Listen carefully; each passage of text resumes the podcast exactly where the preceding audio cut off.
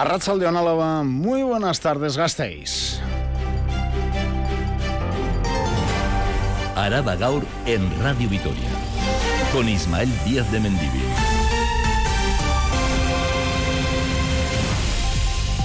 Álava, la Diputación Foral de Araba atiende a más víctimas de violencia machista que nunca. Titular de este último lunes de noviembre en el que se celebra Acaba de terminar, nos dicen, la primera reunión entre Michelin y el comité de empresa para abordar el recorte de 150 empleados en la factoría vitoriana.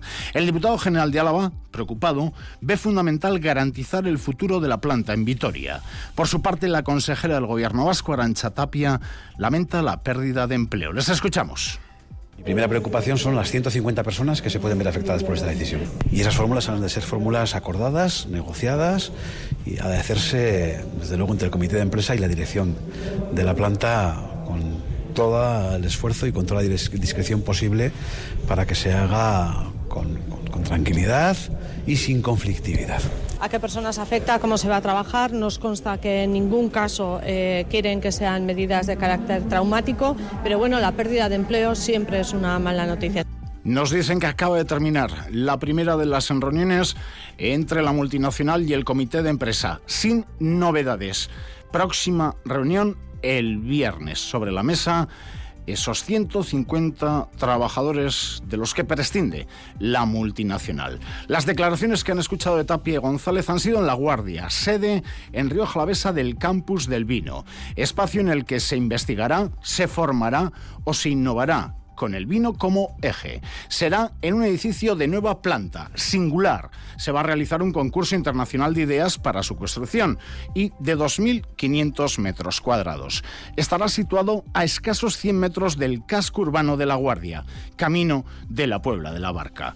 Principales eh, titulares de la mañana en Araba con un cambio de ciclo en la política vasca. Ni Orcoyu ni Otegui lucharán por ocupar a Jurianea. El exalcalde de Vitoria-Gasteiz, Gorka Hurtaran, tras conocer que el candidato de su partido a la Lendakariza es Imanol Pradales, decía esto en Radio Euskadi acordándose del Lendakari Barreche. Y ahora lo que ocurre es pues que hay un cambio de generación, lo ha explicado muy bien nuestro presidente, y yo creo que hay que tener en cuenta una expresión que repetía muchas veces Lendakari Barreche, ¿no? Y turrizarretik urberría, ¿no? Es decir, es nueva agua, pero de la misma fuente de siempre, ¿no? Y en deportes, nuestros equipos, Basconia, Gloriosa, Saraski, Deportivo a la vez o Julen del Río. Siguen compitiendo y lo que les espera. Rafa Unguía, Arrachaldeón. Arrachaldeón Isma, Basconia, que ayer solventó 9-4-8-6 la visita de Manresa, se mantiene eh, arriba, optando todavía la Copa, seis triunfos, cinco derrotas. Pide más, eso sí, Dusko Ivanovic eh, pide no relajarse como en momentos eh, ayer. El Deportivo a la vez que navega tranquilamente en la liga con un más 7 sobre el descenso, va a entrenar esta semana prácticamente hoy a las 4, pero el resto de jornadas a las 2, preparando la visita al Mallorca, domingo a las 2 del mediodía y como dices, la cita de hoy. Julen del Río, el puntista Gasteiztarra va a debutar en el Winter Series junto a Cosme ante Goicoechea y Lequerica, un eh, partido que van a poder seguir eh, por el primer canal de Euskal Televista, como prácticamente todos los lunes en Guernica, con todo el papel vendido. Fiesta en Guernica los lunes. Jaya, parranda y buena cesta punta. Mungi, es que Escuchan Araba Gaur en Radio Vitoria, en el control técnico Norberto Rodríguez. Estamos a lunes 27, 27 de noviembre 2023. Les habla Ismael Día de Mendivil. Araba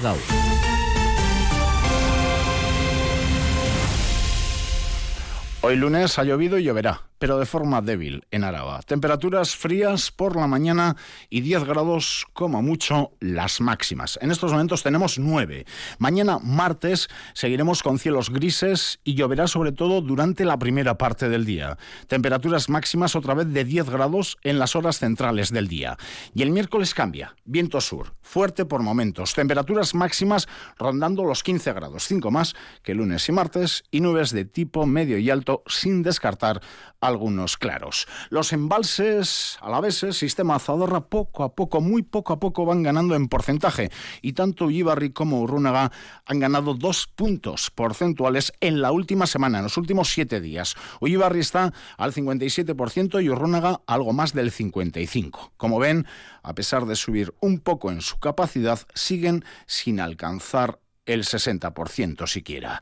En carreteras sin accidentes graves esta mañana, en territorio a la vez, siempre según la Archancha, comenzamos. Crece la atención en todos los servicios forales destinados a mujeres que son víctimas de violencia machista. El año pasado aumentó un 15% el número de mujeres maltratadas e hijos que recibieron atención psicológica y un 29% quienes acudieron a los recursos residenciales.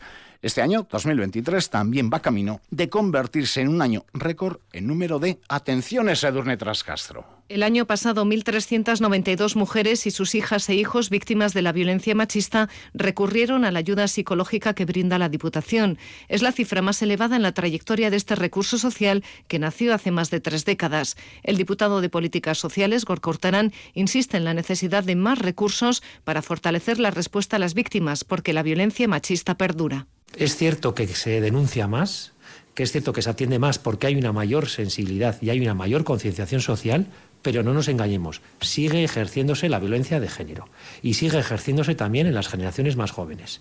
Y esa violencia machista que aflora, destaca la psicóloga Maya Bóveda, es solo una pequeña parte de la que realmente existe. Realmente lo que llegamos a ver, eh, las denuncias, lo que llega a los servicios sociales es una mínima parte de lo que realmente existe. Es la punta del iceberg. La violencia de género está muy presente, es una violencia muy silenciosa. Muchas mujeres dan el paso de denunciar cuando los agresores comienzan a hacer daño a sus hijas e hijos. En 2022, 174 víctimas, mujeres y las personas a su cargo, hicieron uso de recursos forales residenciales y abandonaron sus hogares.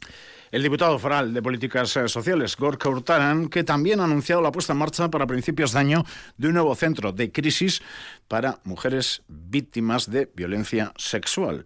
Prestará atención psicológica, jurídica y social las 24 horas. También dará apoyo al servicio GOAC de atención a víctimas de violencia de género. Hurtaran. Ese centro de crisis sobre todo se va a centrar en la atención a las víctimas de violencia sexual, de agresión sexual. Eh, es un servicio específico también de 24 horas. Se están terminando las obras. Eh, en principio la fecha de recepción del local es a mediados de diciembre y luego lo que tarde en acabar de mueblarse, que también ya está el procedimiento en marcha para que se pueda poner en marcha, pues eh, yo creo que ya a principios de, año. ¿no? Araba Gaur. Las noticias de Álava. 13.37, se lo decíamos, acaba de terminar la primera de las reuniones entre Michelin y el comité de la factoría de la Avenida del Cantábrico. Nos dicen a bote pronto y nada más finalizar esa primera reunión que sin novedades importantes. Se trataba en la reunión el despido de 150 trabajadores. También queríamos conocer si las medidas iban a ser traumáticas o no. Escuchaban en el comienzo del informativo al diputado general de Álava, preocupado, Arancha Tapia, que lamentaba la pérdida de empleo, y mirando a esa reunión. La próxima va a ser el viernes. Sí que vamos a escuchar, escuchábamos al diputado general, Arancha Tapia, al sindicato LAB, antes de la reunión. Aseguran que es una represalia lo que está ocurriendo en Michelin por las movilizaciones de los últimos meses. Unai Arregui, delegado. No tenemos ese corte, ese testimonio de voz, mejor dicho, así que avanzamos con el guion, pero el delegado Unai Arregui decía que era una represalia por las movilizaciones de los últimos meses. Si tuviéramos alguna novedad importante desde aquí y hasta las dos en respecto al resultado de esta primera reunión, no duden que se lo vamos a trasladar.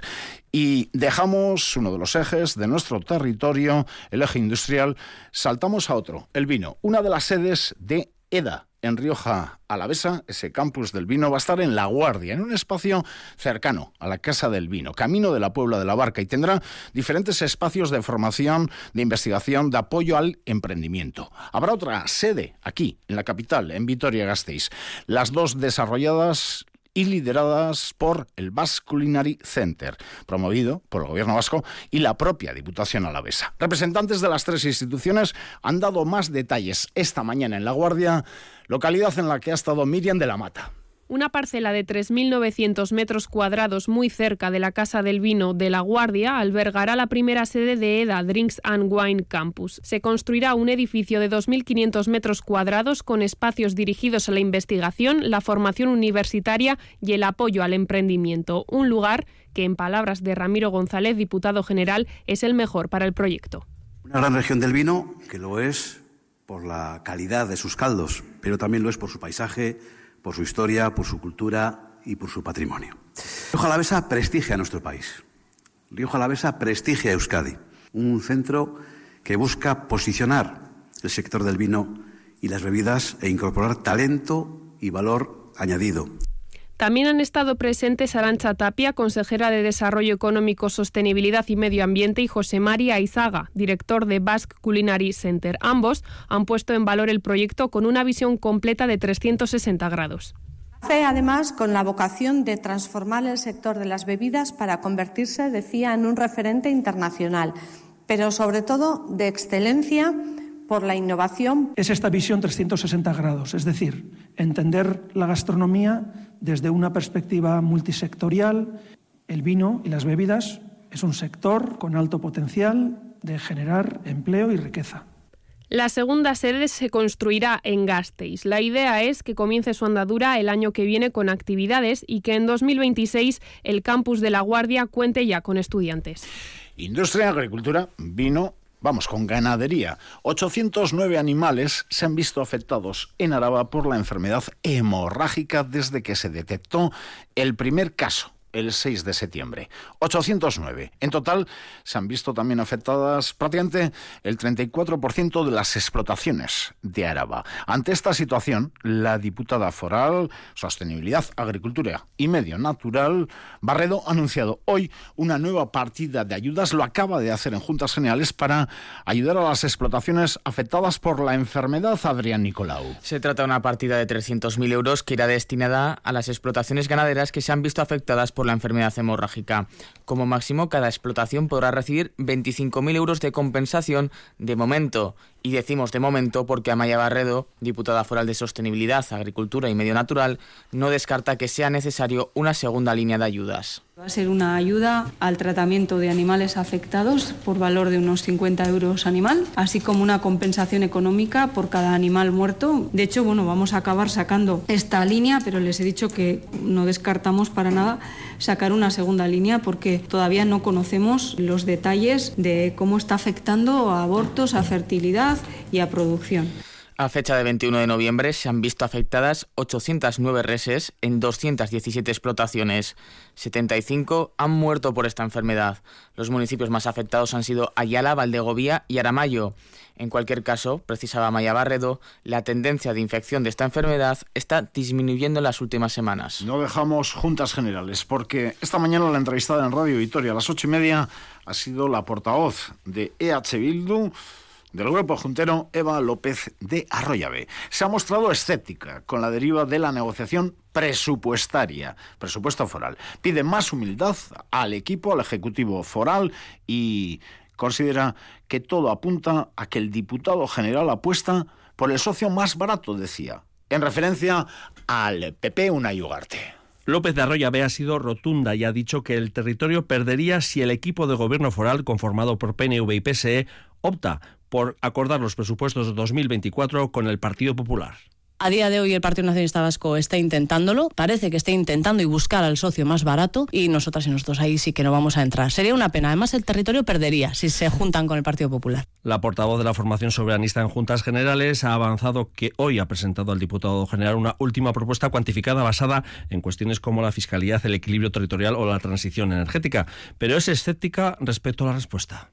La prórroga en los presupuestos en el 2023 sería un absoluto fracaso para este gobierno foral. Por lo tanto, creo que tienen que ser más humildes y ponerse encima de la mesa y entrar a una negociación real. López de Arroyave hace un llamamiento al Partido Socialista de Euskadi para que en el impuesto de grandes fortunas sea coherente con lo que vota su formación en Madrid y Nafarroa y cuando aquí se pliega al Partido Nacionalista Vasco. El grupo juntero apuesta una vez más por poder evaluar y debatir una reforma fiscal. Seguimos Seguimos también a la espera de si tenemos alguna novedad respecto a la primera reunión en Michelin. Espero que sí. Mañana se cierra, por otra parte, el plazo de presentación de alegaciones al Plan Territorial Parcial de Araba Central, documento que diseña cómo se va a estructurar la mayor parte de Álava excepto Río Jalavesa y Ayaraldea. La formación soberanista, en comparecencia pública, ha anunciado EH Bildu que van a presentar una treintena de alegaciones. Lamentan que el texto que ahora ha presentado el gobierno vasco plantea crecimientos desmedidos de suelo industrial y de vivienda. Respecto a la generación de energías renovables, consideran que se pliega a los intereses de Tapia, de la consejera Arancha Tapia. Vamos a escuchar a Unai Fernando Betoño, es concejal de H. Bildu en el Ayuntamiento de Bastistarra. Y lo que plantea es que se hagan 4.900 hectáreas eh, de suelo fotovoltaico. Nos parece que no está eh, para nada justificado. Lo que hace este plan territorial parcial elimina o descarta los terrenos que no son adecuados para eh, paneles fotovoltaicos y todo el resto lo ve como adecuado. Pero ¿qué es lo que consiguen con eso? Pues que todo Álava Central se viene de paquetes de 10 hectáreas para puertos fotovoltaicos, para parques fotovoltaicos. Hablando de presupuestos, también una última hora. Volvemos con los presupuestos eh, forales, porque el Carrequín, en comparecencia de procuradores y procuradoras moradas de los tres territorios de la comunidad del País Vasco, han planteado que de cara a los presupuestos de las diputaciones plantean la gratuidad del transporte público para determinados colectivos y el impulso de la jornada laboral de cuatro días para aprobar esas eh, cuentas de los diferentes ejecutivos. Y les eh, decíamos que pendientes de la primera de las reuniones entre empresa y comité en Michelin, a ver con qué novedades, creo que no son de momento grandes novedades, pero la ultimísima hora en voz de Rodrigo Manero, de nuestro compañero Rodrigo Arrachaldeón. Sí, Arrachaldeón, pues eh, no, no hay grandes novedades. La dirección no ha dado muchos más detalles al comité de empresa de lo que ya dijo el viernes, más allá de que le sobran 150 trabajadores en la planta de Michelin en Vitoria.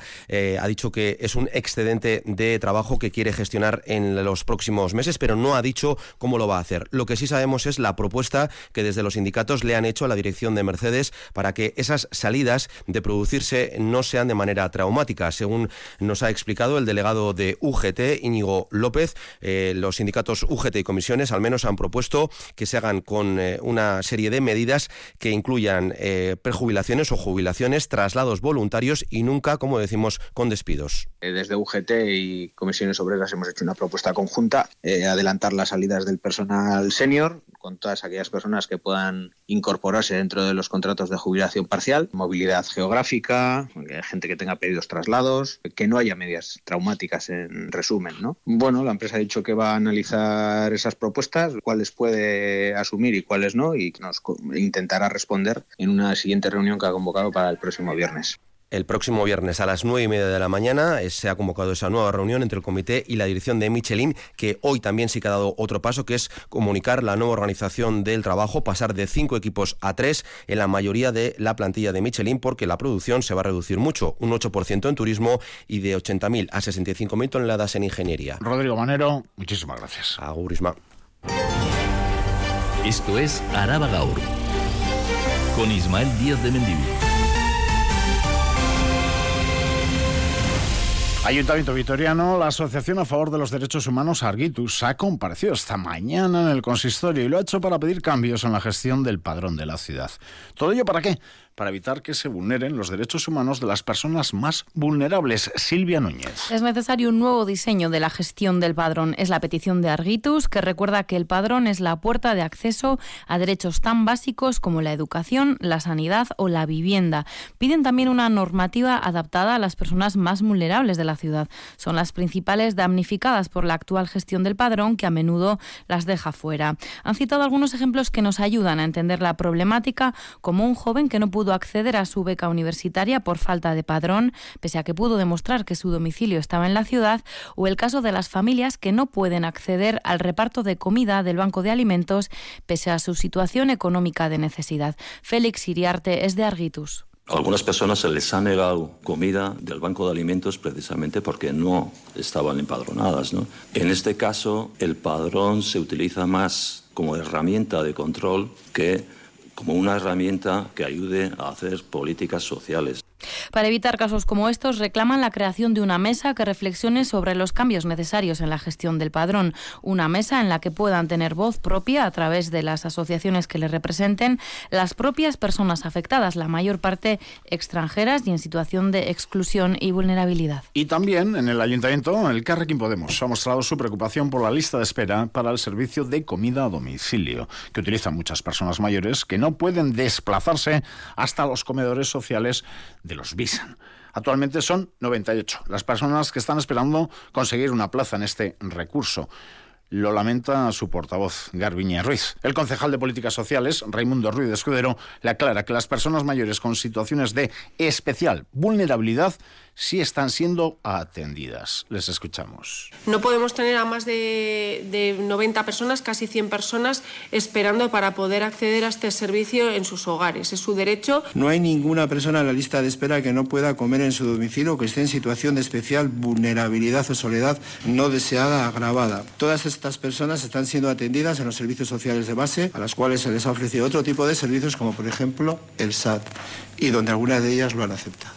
Y esta mañana hemos sabido que este viernes es la previsión que maneja el gobierno, quiere presentar el proyecto de presupuestos en el Ayuntamiento Gasteiztarra. Al hilo de esta cuestión, hoy se ha pronunciado el PP, muy dispuesto a pactar, pero eso sí, con peticiones que van a ir desgranando en los próximos días. La primera de las peticiones, Silvia, más policía local. En total, 80 nuevas plazas de policía municipal. Es la primera de las condiciones que el Partido Popular impondrá para pactar el proyecto de presupuestos de Vitoria.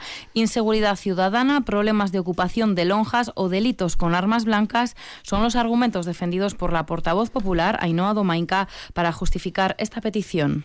Creemos que es el momento ahora de poder planificar y acordar en el próximo presupuesto un plan de rejuvenecimiento y ampliación de la policía local de aquí a 2027, teniendo en cuenta los datos de delitos que tenemos en nuestra ciudad y también la situación de la plantilla de la policía local.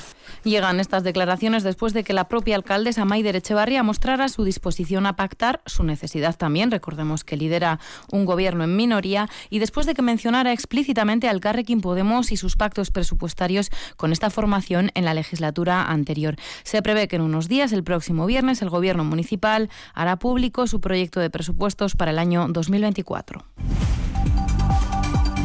Antes de Cultura, unos titulares detenido por agredir a su pareja, hechos que han sucedido el sábado de madrugada en Vitoria 6, 6 de la mañana en Chaborrichu. El varón de 28 años agredió a su pareja por lo que fue detenido en su domicilio. Arrancábamos este informativo diciéndoles que hay más atención por parte de la Diputación a víctimas de violencia machista que nunca. Fin de semana con un ahorcado en su celda, un preso de la cárcel de Zavalla o con los y las vecinas de Tres Puentes que denuncian las molestias que genera en el pueblo la actividad de la cantera de la localidad.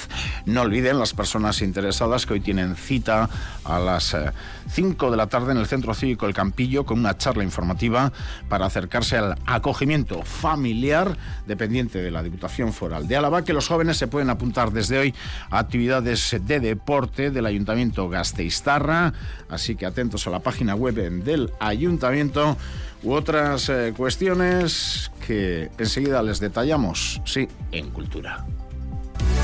Araba Cultura. Con Charo Idoclis, eh, Cultura. Y es que esta mañana, Charo, Arrachaldeón, Muy buenas. la Diputación Foral de Álava ha presentado el Plan de Cultura de Álava 2023-2028 ante un nutrido grupo de agentes del sector cultural. Un plan cuyo objetivo principal es que la cultura pueda llegar a todas y todos. Para ello plantea una serie de mecanismos de participación para diferentes agentes culturales a través de una comisión y mesas sectoriales. Sí, el plan parte de que la cultura es un derecho y se plantea, sobre todo, que todos y todas tengamos acceso a la misma. Ima Sánchez, directora de Cultura de Álava. La Diputación Foral de Álava debe buscar el equilibrio y la garantía de oportunidades en el territorio. Nadie se puede quedar aquí, atrás, ni la ciudadanía ni, ni el sector. Y todo ello con una estrategia global que marca este nuevo plan. En el anterior plan era un reto y en este caso lo consideramos como algo más global, que es que todo ello lleve a la Diputación Foral de Álava a situar la política cultural en la estrategia global de la institución. Son tres los retos que plantea. Incrementar la percepción social del valor de la cultura, promover el desarrollo del sector cultural y creativo y fortalecer el desarrollo cultural equilibrado. La Diputación quiere impulsar la participación de todo el ámbito cultural a través de la Comisión de Cultura de Álava, un órgano consultivo en el que estarán presentes los agentes del sector. Asimismo, también prevé una serie de mesas sectoriales. Y cambiamos. La primera edición de la gala de tema Danza Kilómetro Cero, cuyo objetivo es poner en valor el talento local y acercar la danza a todos los públicos, ya tiene hora, fecha, día. Será el próximo 28 de diciembre, 7 de la tarde, en el Teatro Félix Petit, sí, del Centro Cívico Ibayondo. Sí, gracias a la compañía de teatro Proyecto La Rúa, impulsores de esta gala, ese día se van a reunir sobre el escenario cuatro jóvenes referentes de la danza formados en Gasteiz y que están desarrollando sus carreras en diferentes países de Europa. Va a ser una oportunidad única de disfrutar del talento local para lo que, eso sí, hay que darse prisa porque no quedan muchas entradas. Si tienen interés en asistir, las entradas están ya a la venta en la plataforma web Entradium. Isabel Irigoyen. Quédense con estos nombres porque son de Gasteiz, se formaron aquí, tienen mucho talento y están triunfando fuera. Son Celia Dávila, bailarina de la Compañía Nacional de Danza, Urco Fernández, bailarín de grandes musicales como Chicago, Yara Iturrioz, bailarina del ballet de Stuttgart y Jorge Moro, bailarín en una compañía de danza en Alemania. Los cuatro se van a unir sobre el mismo escenario, el del Teatro Félix Petite, el próximo 28 de diciembre a las 7 de la tarde, para ofrecer un espectáculo de danza con sello a la vez. Quien se ha encargado de convertir este proyecto en realidad es la compañía Proyecto La Rúa. Uno de sus directores, Aritz López, explica cuál es el objetivo. Poner en valor todo ese talento local de la ciudad que pues se ha tenido que marchar y que está fuera y muchos de ellos desde que terminaron su formación no han vuelto a bailar aquí. ¿no? Y para nosotros era muy importante volver a crear un vínculo con la ciudad, ¿no? que no perdiesen ese, esa vinculación. Estos 60 minutos de gala con solos, variaciones, duetos y otras propuestas dentro del ballet y la danza contemporánea incluirán también la actuación de alumnos y alumnas de quinto y sexto del Conservatorio de Danza José Uruñuela. Es la primera gala Danza Kilómetro Cero, pero sus organizadores, la compañía Proyecto La Rúa, esperan que no sea la última para poder seguir dando visibilidad a las nuevas generaciones de bailarines y bailarinas formadas en nuestra ciudad. Ha querido invitar a nuestro espacio cultural a Xavi Arnal, que tiene un nuevo álbum ilustrado en el mercado. Vuelve Newton, Satos Newton, Newton torna. Una publicación en castellano, euskera catalán, con ilustraciones de la griega Eleni, hombre, Charo, Papo Cristou, y editada por A Fin de Cuentos. ¿Y qué quieres que, haga yo si se apellida así? Una aventura protagonizada por una pulga llamada Séfora en busca del que había sido su refugio, el perro Newton. Una historia para que los niños y niñas disfruten y se diviertan. Y es esta no es la única novedad literaria firmada por Arnal. Este publicaba hace unas semanas junto a Edu Celayeta y con ilustraciones de Belats Gora Gurealcate y Aquinchua, una pequeña novela infantil bastante alocada y divertida, protagonizada por un superalcalde, un cuento encadenado para leer entre líneas, cuenta con mucho humor y crítica social. No todos los alcaldes son sabios, ni todos los sabios son alcaldes, ¿no? Hay, hay una, crítica hacia ciertos eh, estamentos de nuestra sociedad y no solo criticamos al alcalde que puede parecer, el más evidente, ¿no? sino al pueblo aborregado que ha dejado de, pensar y ha dejado de actuar por su cuenta y lo delega todo en manos de, una tercera persona que en este caso es el alcalde. Xavi Arnal, que acudirá a la Soca de Durango, presentará Gora Gurealcate y Aquinchua el 14 de diciembre a las 6 de la tarde en la librería Arlequín. Charo, ¿cómo se llamaba la ilustradora griega? ya voy, ya voy. Papo Cristou. Eleni Papo Cristou. Ay, muy bien. Repasamos la agenda de hoy. El oncólogo e investigador clínico del Hospital Puerta de Hierro y del Centro Anderson contra el Cáncer de Madrid, Ricardo Cúbedo, acaba de publicar el libro Órgano Transparente, la inteligencia de tu sistema inmunitario. Lo va a presentar hoy a las 7 de la tarde en la Casa de Cultura Ignacio Aldecoa. El sistema inmunitario es un órgano inteligente y transparente de cuya existencia somos poco conscientes, pero cuya complejidad y perfección nos maravilla. Si no fuera por el sistema inmunitario, hace años que habríamos muerto todos de cáncer. Y ahí entran en juego la médula ósea, el bazo, el timo y hasta los peritos de la nariz, el moco y las amígdalas que a tantos nos estirparon en nuestra infancia. Pero algunas veces nuestro sistema inmune falla. ¿Cómo explicamos el aumento de enfermedades autoinmunes en la población joven y especialmente en las sociedades urbanas, industrializadas y ricas? el asma, las alergias, las alergias alimentarias, una gran cantidad de enfermedades autoinmunes, muchas de ellas que ni siquiera las entendemos como autoinmunes y las son, como la aterosclerosis o la diabetes tipo 1. Pero la verdad es que no sabemos muy bien. Hay una teoría, una hipótesis bastante bien fundamentada que es la hipótesis higienista. Charo, muchísimas gracias. Hola, Agor.